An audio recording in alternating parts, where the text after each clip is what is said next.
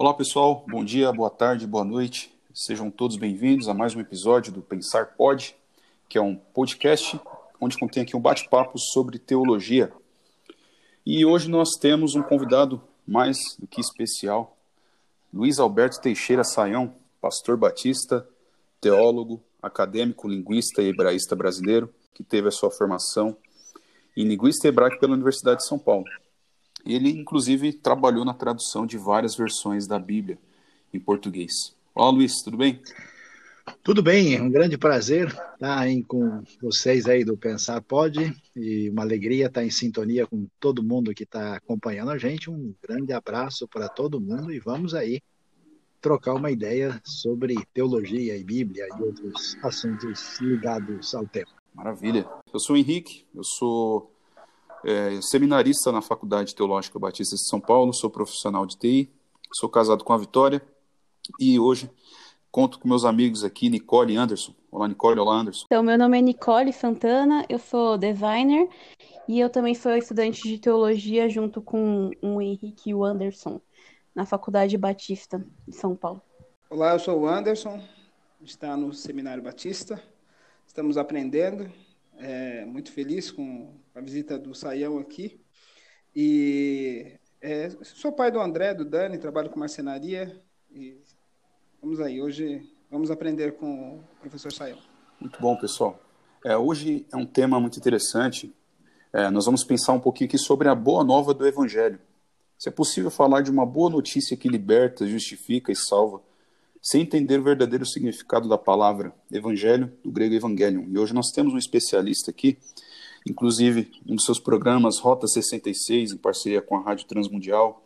Nós temos o aplicativo, o aplicativo temos o canal no YouTube, onde vocês também conseguem acompanhar. Gostaria de começar com essa pergunta para você, Luiz. É, no ano zero, qual o significado da palavra evangelho e o que aquele povo esperava do Evangelho do Cristo?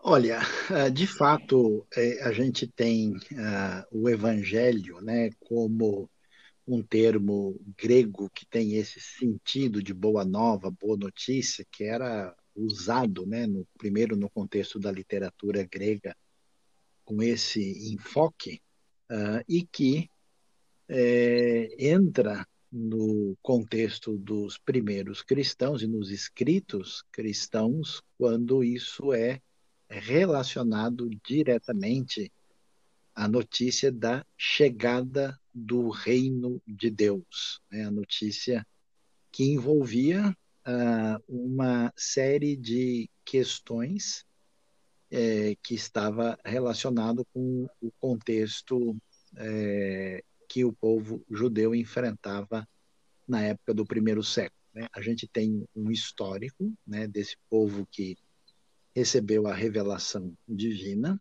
é, e que tinha aliança com Deus e que entrou numa relação de ruptura com essa aliança e tinha sido avisado pelos profetas que um dia chegaria, digamos assim, a boa mão de Deus que voltaria a abençoar o povo depois dessa situação de dificuldades que eles enfrentaram com a perda da terra, do templo e com a dispersão, né? E depois tivemos um momento difícil na época grega, né? Com, especialmente na época dos macabeus, dos chamados asmoneus no século II, né?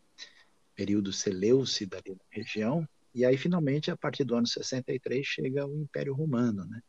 Império Romano que vem cobrando impostos pesados, que impõe uma, um controle muito rígido e difícil, né? E isso desenvolve um ambiente de insatisfação, de opressão, de expectativas messiânicas significativas. Né?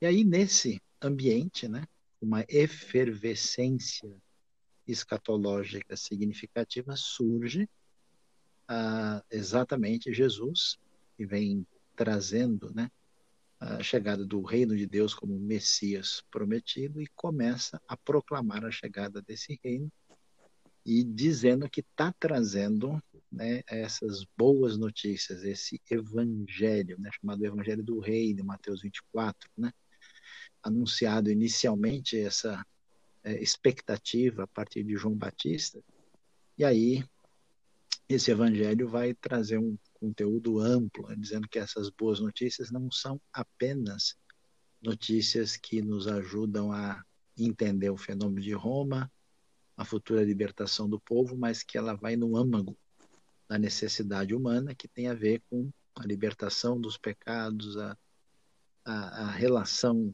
redefinida com Deus, né? um redimensionamento daquilo que envolve a relação com Deus e com o próximo através da fé em Cristo. Então, é isso que a gente pode aí é, perceber, né, no sentido, vamos dizer, uh, mais amplo, né, do Evangelium, ou do, das boas novas com a chegada do reino. Muito obrigado, Luiz. Eh, eu gostaria de pensar um pouquinho também com a Nicole com o Anderson.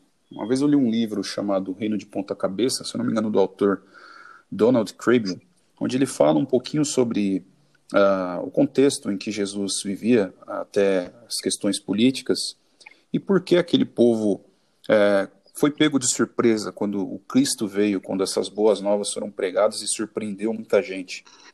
É, o que, que vocês, Anderson, Nicole, o que, que vocês poderiam contribuir nesse sentido?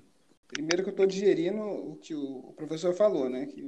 Mas quando você fez a pergunta, minha cabeça foi exatamente pensando quais eram as, as, as más velhas, né? Porque se essas são as boas novas, a boa nova do reino, como disse o professor, é, que diz em Mateus, mas a palavra evangelho ela foi usada pelo Sim. império antes, né? As boas novas eram sempre quando o império entrava no, no, no dominava aquele povo. Essa era a boa nova que o império chegou. Então, por exemplo, é, para a gente, para mim poder entender um pouco sobre essa boa nova do reino, né?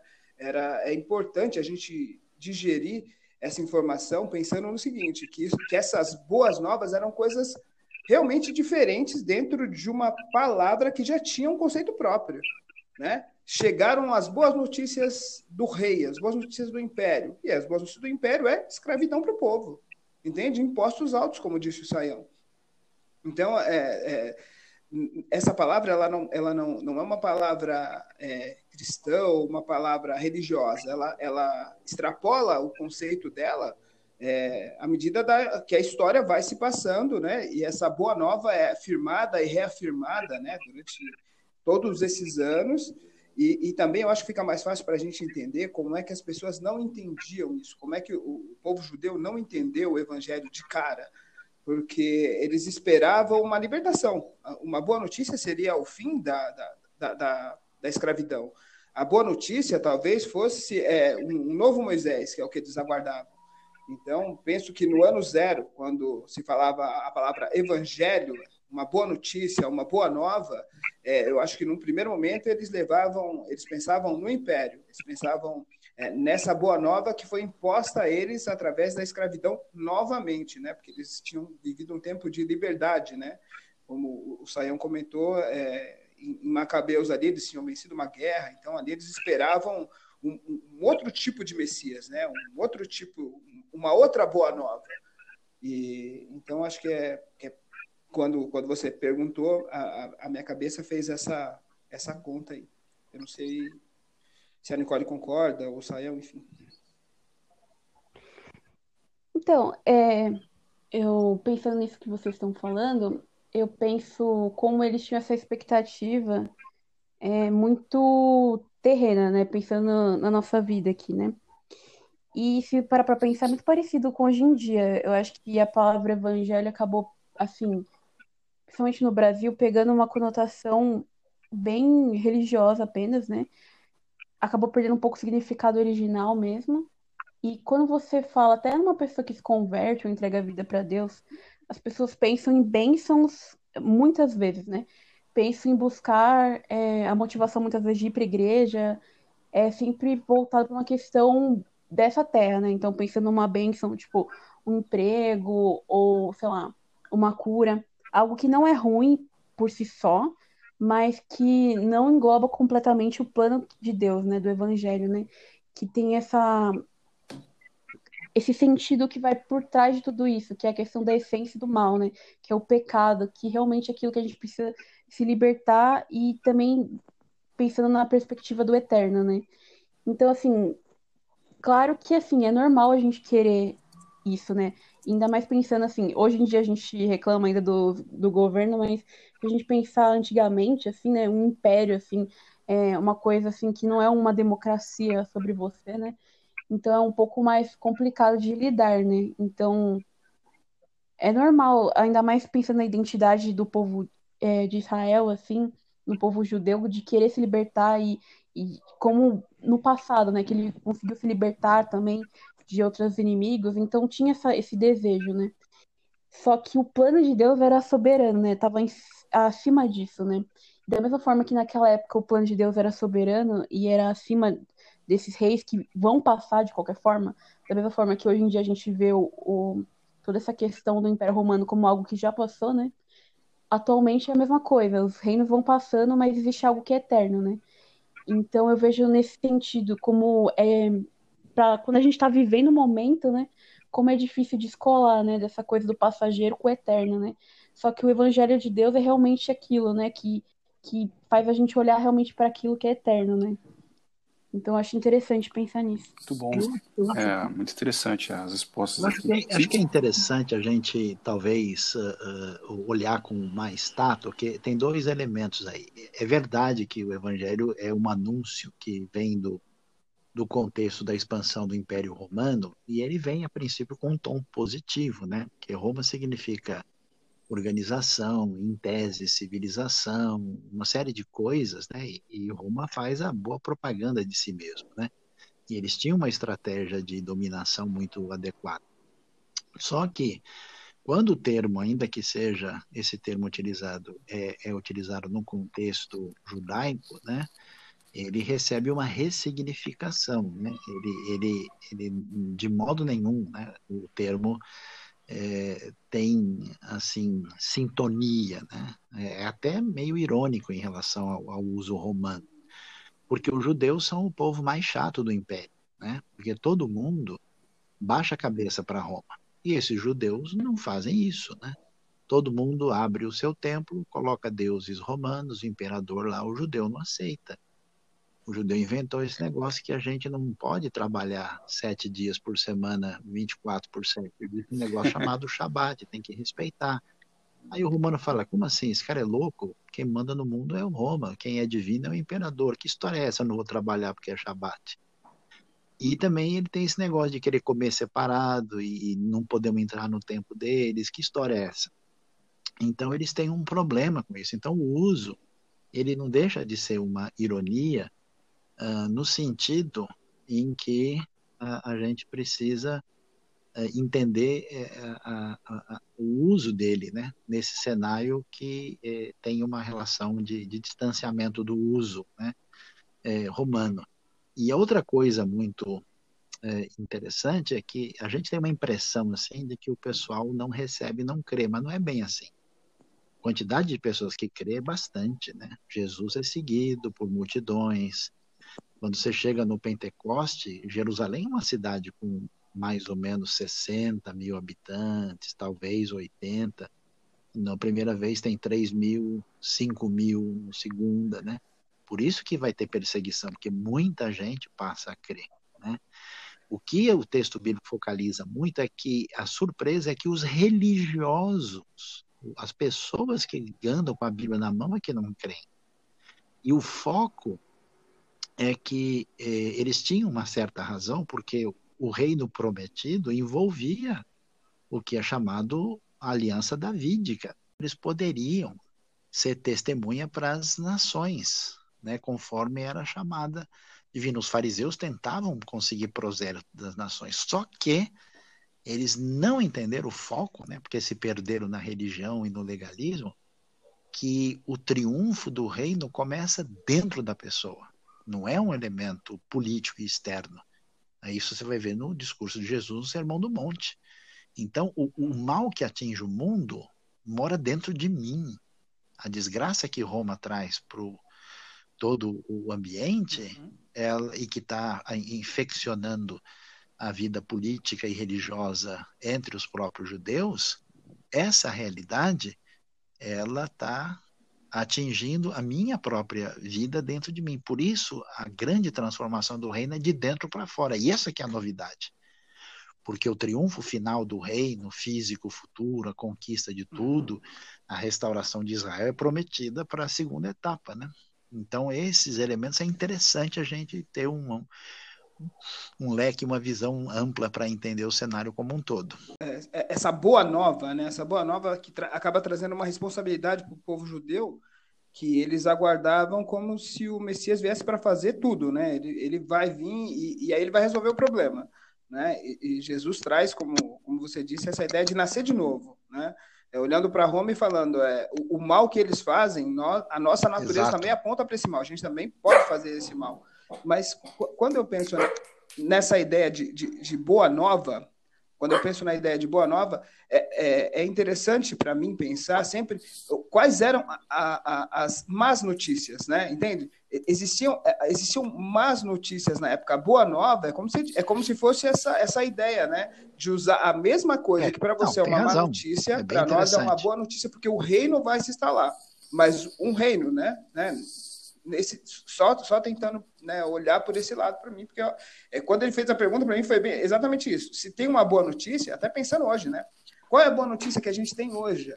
Né? Então, primeiro eu tenho que te dizer que a sua vida não é muito boa. E o, o que eu quero te trazer é, é, é, uma porção de vida nova, né? Então você precisa olhar a sua vida e entender que ela não é tão boa assim. Uhum. E, e, o que eu estou te prometendo é uma vida melhor que essa. Eu acho que também que a Nicole tocou num ponto bem interessante da, da questão de compreensão, né? E como o, o evangelho ele é pregado hoje. E me vem à mente também em Mateus 28, quando Cristo diz, né, a partir do versículo 18, foi-me dada toda autoridade no céu e na terra, portanto vão e façam discípulos de todas as nações, batizando em nome do Pai, do Filho e do Espírito Santo, ensinando-os a obedecer a tudo o que eu lhes ordenei, e estarei sempre com vocês até o fim dos tempos. E quando Jesus fala, ah, ensinando-os a obedecer a tudo o que eu lhes ordenei, para mim aqui está centralizado o, o, Evangelho, né? A tudo aquilo que Jesus Cristo vivenciou com eles ali, e tudo que o professor também nos trouxe hoje. É, é, acho que é muita coisa, né? Para a gente compreender também o contexto em que é, eles viviam, tanto os judeus quanto o Império Romano, e essa compreensão dessa simples palavra, o, que, o que traz de impacto até hoje, né? E até partindo para a segunda questão, para você, Luiz Saião, a palavra evangelho ela, ela, ganha outro sentido com, com Paulo, né? Com o apóstolo Paulo, que ele afirma que em sua carta aos Romanos é no evangelho que se revela a justiça de Deus. O que nós podemos aprender com essa afirmação? Então, uh, aí a gente vai ter, vamos dizer, um, uma ampliação, né? É, é, do uso do termo evangelho quando a gente trabalha no material mais teológico, material uh, paulino, por exemplo, né? É, em que a palavra evangelho hum, tem às vezes essa conotação do, do conteúdo, digamos assim, da fé, é, que não é, nos é revelada, nos é dada, né? Não só a ideia é, de que nós temos uma boa notícia é, do perdão dos pecados, da chegada da salvação, né? mas do Evangelho como, a, digamos assim, o um ensino completo do que significa esse evento que envolve a pessoa de Cristo, né? Numa amplitude, né? Então, é, um dos elementos fundamentais que está relacionado com as expectativas messiânicas tem a ver com essa ideia tão importante da justiça, né? Porque a justiça ela é, estabelece a ideia tão é, adequada e necessária que se Deus é, é todo poderoso e ele é bondoso e, e quem Deus é, é a base de toda a retidão e de caráter, o reino divino uh, se definindo na realidade humana vai estabelecer a, a presença dessa justiça que tem a ver com o próprio caráter de Deus. Né? E a questão é que rei, Deus é rei de direito, mas não é rei de fato ainda. Por quê? Porque a plenitude do reino divino ainda não chegou em função da rebelião da raça humana. E aí essa questão da justiça, ela, ela se estabelece de, de maneiras, vamos dizer assim, amplas, né? A justiça de Deus se revela com a chegada do Evangelho, no sentido, primeiro, digamos assim, é, forense, né? em que eu recebo a justificação pela fé em Cristo, porque a morte de Cristo, e aí nós temos isso bem ampliado em Paulo, né, muito em Romanos, né, a morte de Cristo ela é nitidamente é, o pagamento dos meus pecados, é a justiça divina que é atribuída a mim pelo ato do justo que satisfez a justiça de Deus. Nesse sentido, eu recebo o que é chamado de justificação pela fé. Nós agora, justificados pela fé, temos paz com Deus por meio do Senhor Jesus Cristo. Então, essa justiça atinge a minha vida, é, essa, essa relação nova com Deus me permite caminhar numa vereda de justiça, numa caminhada de agir em sintonia com essa redenção recebida, e por isso se espera que a comunidade é, caminhe nessa direção. Né? E, é, e, é interessante porque o justo em hebraico é o tzadik, né? É, que evoca para a gente essa palavra tzedakah, que em hebraico ela tem um, um, uma função linguística ou semântica dupla. Né? É justiça, mas também é, é caridade. Né? é, é, é benefício para quem sofre, né? Então, nesse sentido, a vida desses discípulos de Jesus no contexto neotestamentário é de mostrarem essa graça de Deus concreta por meio de, de uma prática da justiça. Ao mesmo tempo, aguardando né, a manifestação plena do reino de Deus, onde a justiça haverá de reinar em plenitude, já que a, a ação redentora de Deus chega no seu ápice da história, né? Então, isso que a gente pode é, definir nessa relação aí com é, essas boas novas que nos falam dessa chegada é, da justiça, né, que chega com o evangelho e na sua dimensão escatológica do reino presente e também do reino futuro.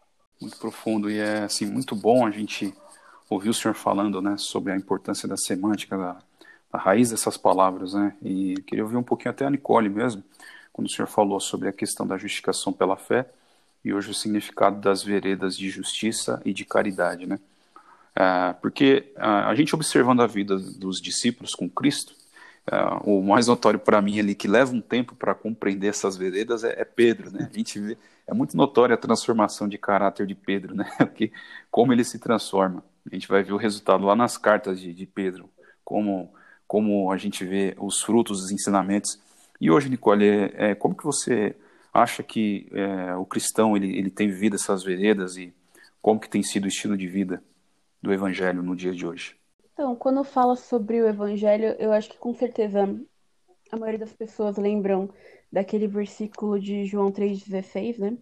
Que fala que Deus amou tanto o mundo, né, que deu o seu filho unigênito, né?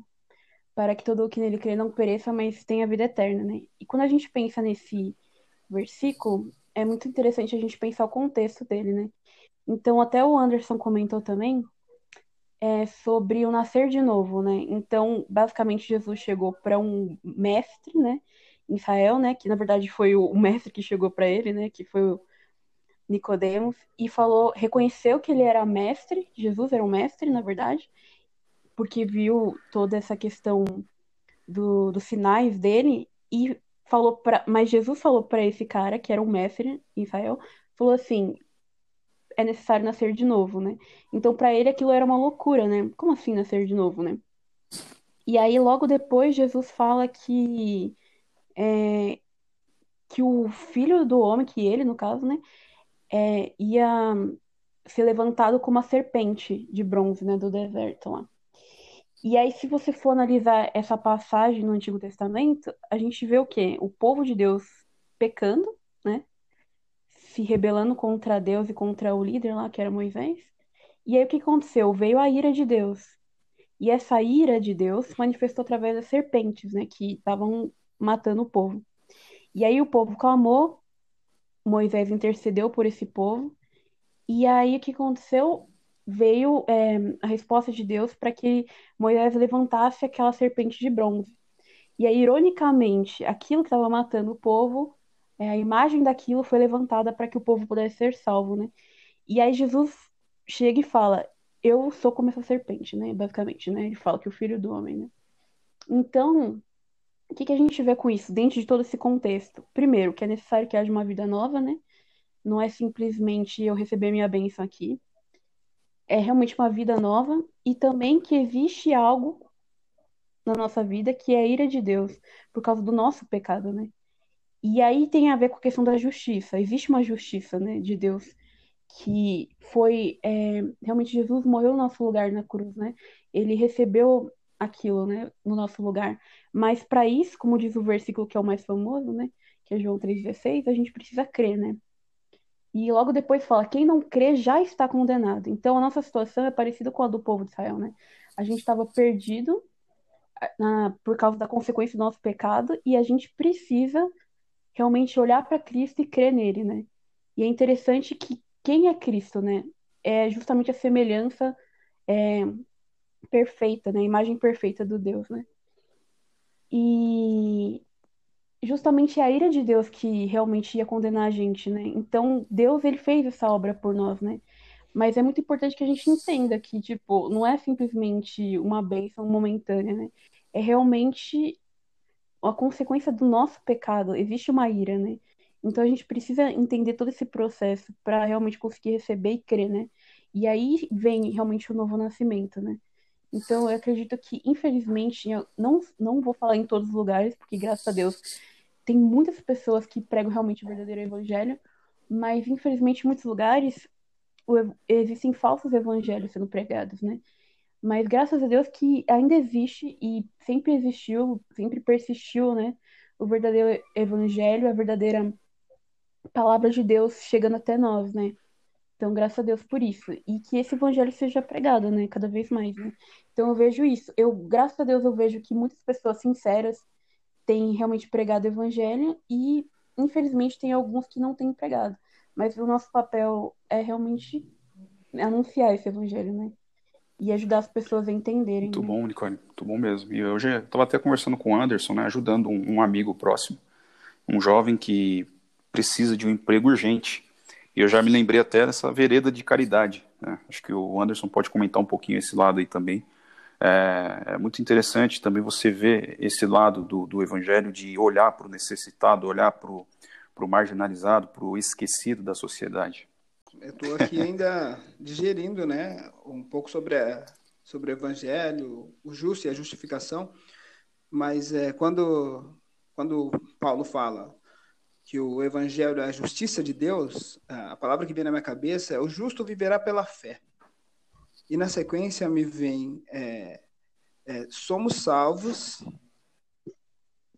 pela fé através da graça, né? Então o que nos salva é a, a graça, né? Que tem tudo a ver com a ideia de justificação, porque é, é por algo que a gente não merece e é algo que, que a gente não tem como gerar mais, entende? É, e uma outra coisa que, que, é importante a gente pensar é a ideia de justiça. Né? O, o, o, professor falou sobre, sobre o justo, né? sobre a ideia de sermos justificados por Deus, mas também é interessante a gente pensar que essa justiça é uma justiça de Deus. E é uma justiça, não, não algo. É, aí eu acho que, que seria legal a gente ilustrar, talvez, porque a justiça ela é ilustrada por uma balança, né? A justiça, é, é, quando, quando a gente imagina uma justiça, imagina uma balança. Mas se eu perguntar para uma criança hoje o que é uma balança, vai mostrar uma caixa com um monte de número dentro. E, na verdade, a justiça, a, a balança daquela época era algo que tinha o mesmo peso dos dois lados. Então, aí a gente pode pensar sobre a equidade, sobre igual para as partes. E aí eu acho que a gente foge um pouquinho da ideia de, de, de, de de ajudar o mais pobre ou mais ou, ou, ou aquele que fez o mal ou aquele que para a gente pensar sempre no mais fraco entende é, é, eu, eu, sempre penso na ideia de Caim e Abel é, quando Caim vai matar Abel, é, Deus não vai cuidar de Abel, Deus vai cuidar de Caim. Naquele momento, quem é o mais fraco é aquele que vai matar. O que tá, o, o, a, onde é que a gente pode cuidar do, do, do, mais fraco é naquele momento. Em que momento? No momento onde ele está decidindo a fazer algo, ou, ele, ou, ou, a opção dele ainda é fazer o mal, ou ele ainda não conhece o caminho do bem. Então, é, é ali é o lugar onde ele escolhe, fala: vem cá, Caim, tem algo ruim acontecendo com você. Tem, tem uma coisa aqui que vai te consumir, cara. Cuidado, né? E ele não tô nem aí. É, é, ele se rebela naquela direção. É pensar, por exemplo, em Jesus, quando ele, quando ele olha a, a mulher adúltera, e ele não, não segura e fala: para, para, para, não, ninguém vai. Não, não, não. Quer apedrejar? Então apedreja. Só que, assim, apedreja só aquele que não tem pecado. Aquele que não tiver pecado, vai para cima e arrebenta. Fica em paz. Não é isso que diz a lei? Mas eu estou falando de justiça de Deus, eu estou falando da graça de Deus que é derramada sobre todos. Entende? Enquanto todos ainda são inimigos de Deus.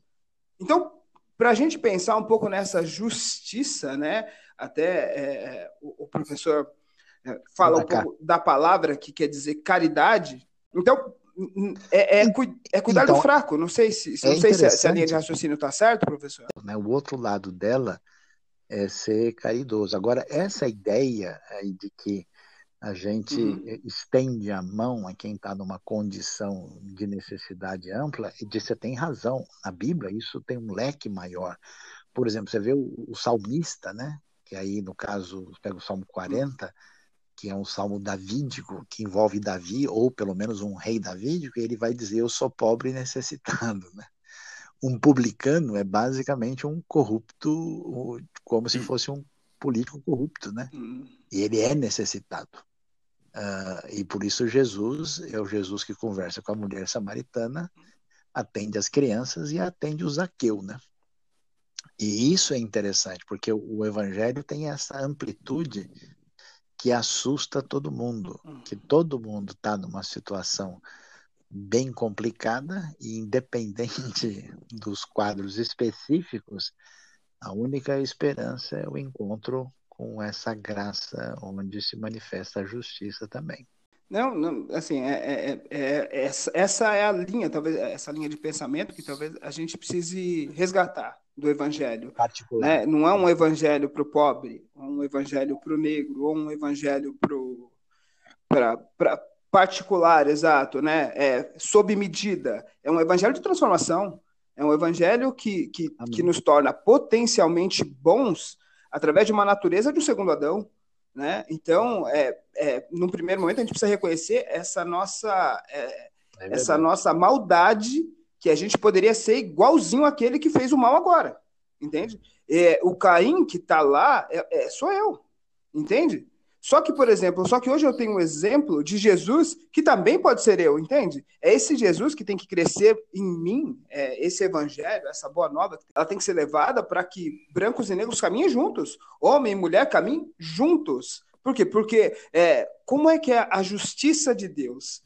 Né? É, quem sou eu para falar como é que é a justiça de Deus? Mas como é que eu entendo a justiça de Deus? É, eu olho para o outro e, e me enxergo tão mal quanto ele, ou alguém que poderia ser tão mal quanto ele. Por isso, esse sangue é, é, é, de Jesus ele se derramou sobre nós como quando nós ainda éramos inimigos dele. Então, nós somos um potencial inimigo de Deus. Então, quando eu olho para o outro e o outro não entendeu, ou o outro ainda faz algo errado, eu penso: o evangelho de Deus é o evangelho é a justiça de Deus. Essa justiça é olhar para o outro e falar: poxa vida, é, ele, é, ele ainda não entendeu, como eu não entendi ontem, como eu talvez vá tropeçar amanhã. Então, esse erro, esse erro dele, eu também sou capaz de fazer. Então, essa é a justiça maior do que é, algo é, pré-determinado, né? Algo, quando eu olho para o outro e falo, poxa, esse aí, ele, ele, ele nasceu para ser, nasceu para ser é, nasceu para ser ruim. Esse não tem jeito. É, não, não, adianta eu querer lutar com. Eu, eu acho que isso é, é, Quando eu penso na justiça, o evangelho como justiça, é essa boa nova que transforma, né? Essa boa nova que faz Cristo nascer em nós e que acaba trazendo uma responsabilidade maior do que simplesmente passar algo novo para ele, algo diferente para ele, é, sem entender que eu também sou potencialmente mal, como, é, como ele, ou como, como eu já fui, né, ou como de vez em quando eu sou também no trânsito, enfim. Né, eu acho que essa é, essa é a justiça que Paulo, para mim, né, como, Não, como tá ótimo, esse, tem toda a razão. É, exatamente. E vocês comentando aí, a gente partindo até para a questão final aqui, professor, é, não tem como a gente não falar nessa segunda questão sem se lembrar do, da passagem do, do, filho pródigo, né? E é interessante destacar nessa passagem os servos, né? Que às vezes, muitas vezes, li, numa leitura uhum. rápida, eles passam despercebidos. Mas aqueles servos que vão buscar a roupa, que vão buscar o anel, e, e pelo contrário, também nós temos o, o irmão mais velho, né? E, e hoje, eu acho que nós precisamos olhar para esse lado dos servos que eles vão lá buscar a veste, vão buscar o anel, vão preparar a festa, vão assar um cordeiro. Eu acho que esse é o evangelho também, né? Essas pessoas celebrarem, se colocarem no lugar do outro, de resgatar e celebrar junto. Partindo para essa terceira questão e última, é, nós temos hoje, né, é, verdades e mentiras se misturando e o relativismo sendo aceito como algo, algo absoluto. E como nós podemos pregar esse evangelho em meio a esse relativismo? Eu acho que essa questão ela é bastante delicada, né? Porque é, nós temos uma herança é, que é uma herança de afirmação da verdade, mas uma afirmação da verdade, eu digo, um tanto quanto problemática. Por quê? Porque em grande parte da nossa afirmação da verdade, ela é, se tornou uma verdade é, abstrata, distanciada da relação da interpessoalidade, e muitas vezes é o que a gente vê como verdade sem amor. E, ao mesmo tempo, a gente confunde o que a gente pode chamar de diretriz bíblica com, eu diria, perspectivas que têm a ver com o racionalismo uh, da cultura uh, europeia, americana, recente, onde parece que a gente tem um drama, né? Uh, a gente é mais cartesiano do que bíblico, tem um receio da incerteza. Então, esse ambiente ele gerou né, uma reação oposta na, na história da cultura recente e, e, que gerou esse caminho que é chamado de caminho da modernidade líquida ou da pós-modernidade, onde a gente coloca em xeque todo esse edifício, né, digamos assim, racionalista, iluminista, e, e seguindo gente como Nietzsche, Jacques Derrida e outros, a gente entra num processo aí de, de esfacelamento, de derretimento do, dos paradigmas estabelecidos. Então, eu acho que a gente precisa considerar o seguinte: primeiro, entender é, que a, a gente precisa conviver com aqueles elementos essenciais da fé que nós não podemos abrir mão deles, eles são diretrizes, mas que essa mesma Bíblia que é referência, ela nos traz um Deus que se revela, um Deus que se esconde. É necessário aprender a trabalhar com o mistério da fé. A gente nunca vai explicar tudo. Não dá para colocar o evangelho numa dimensão quadradinha, como muita gente pretende, em nome de uma pretensa asseveração da verdade. E, ao mesmo tempo, é, é, é um problema sério quando a gente fala da verdade e não chora junto, né? Paulo vai dizer, né? Olha, eu vou dizer para vocês que esse pessoal aqui é inimigo da cruz de Cristo. Mas ele diz isso com lágrimas. Então, quando alguém, por exemplo, assevera uma doutrina extraordinária e esse, o coração dessa pessoa não acompanha isso, tem alguma coisa estranha nesse, nesse ambiente, nesse contexto a verdade ela, ela é proposicional, mas ela também é existencial. Ela tem uma dimensão mais profunda. Eu acho que o divórcio nesse nosso histórico facilitou um processo de distanciamento de relativismo. Eu diria que na cultura que a gente vive hoje, de relativismo, a gente precisaria, principalmente, reaprender a amar as pessoas e tratar as pessoas sob a graça de Deus. Porque isso vai abrir o coração das pessoas para querer saber por que a gente pensa e age assim. E aí você tem um, novo caminho para começar a falar com, com a verdade. Não, não dá para construir só em cima de uma apologética fria. Existe um, um caminho de conexão entre a mente e o coração. E a gente precisa descobrir o caminho dessa ligação, conforme o professor Saião. Muito bom, professor. Assim, é, a gente, faço das palavras do Anderson, Nicole, as minhas, a gente está é, ainda refletindo tudo aqui, digerindo, né? E até para a gente encerrar, é, esses dias o senhor fez um post no seu Instagram com a seguinte frase: Parece-me que grande parte da igreja de hoje não chora mais, está insensível, não tem mais uma santa dor que produz amor. Eu acho que resume bem isso aí que, que o senhor falou, né? É, Muitas vezes a gente se preocupa tanto ali com um cartesianismo, em formatar coisas que Jesus não formatou e, e esquece do, daquilo que ele nos pediu verdadeiramente, né? É, lembrando aqui, o professor Luiz Saião, ele está assumindo lá a Faculdade Teológica Batista de São Paulo agora como diretor, e nós vamos ter um curso de férias de Arqueologia e Bíblia nos dias 11, 12 e 14 de janeiro, das 19 às 22 horas com investimento aí de apenas 50 reais, com já material é, incluso, então vale muito a pena, porque nós vamos aprender muito com, com o Lissaião. Para você fazer sua inscrição, você pode ir até o Instagram teológica.br ou até o site portal.teológica.br barra cursos. Gostaria agora de ouvir as palavras finais aí do Saião, do Anderson, da Nicole, para a gente estar tá encerrando. Bom, agradeço aí uh agradeço aí a honra do convite, muito bom, tá legal ver o pessoal aí interagindo, refletindo, né, trocando ideia, né, e que Deus abençoe, né, todo o trabalho que vocês estão fazendo, né, e a caminhada também. Meu desejo é que a graça de Deus aí com essa coisa bonita do Evangelho se reflita de maneira intensa na vida de vocês, para que a gente venha fazer crescer o reino de Deus, né? e, e agradecer, agradar né, o nosso Pai Celestial. Isso é um caminho de bênção para as pessoas. Muito obrigado aí, que Deus abençoe a todos. Amém, professor. Anderson.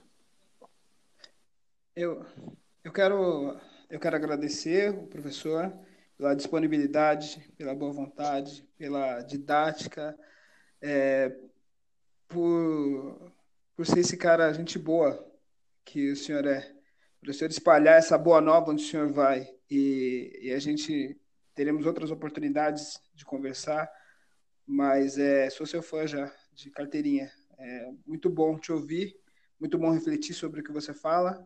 É um jeito de fazer as difíceis se transformarem em coisas fáceis e a gente conseguir digerir. Não é simples, né? Um, alguém que estuda tanto conseguir falar tão simples é, agradeço, né? Agradeço ao Henrique, a Nicole, claro, mas agradeço mais ao professor. É, obrigado, obrigado Nicole. mesmo. Muito bom. Olha, gente, sinceramente, fiquei até meio besta aqui, nem consegui falar direito, mas assim, muito obrigada. Saião foi muito legal, uma honra mesmo. É, eu acompanho desde o Hot 66, enfim, até a questão das traduções da, das Bíblias e tal. Então eu tenho uma admiração muito grande. Fiquei bem feliz de saber que agora é, você é o diretor lá da faculdade. Enfim, apenas bom, pessoal. Gratidão. Então, não deixe de nos acompanhar nos próximos episódios. Episódios você também pode nos encontrar lá no Instagram, arroba pensarpod, com demudo. No ensaio, muito obrigado mais uma vez, obrigado, de coração. Abração. E fiquem com Deus, pessoal. Muito obrigado.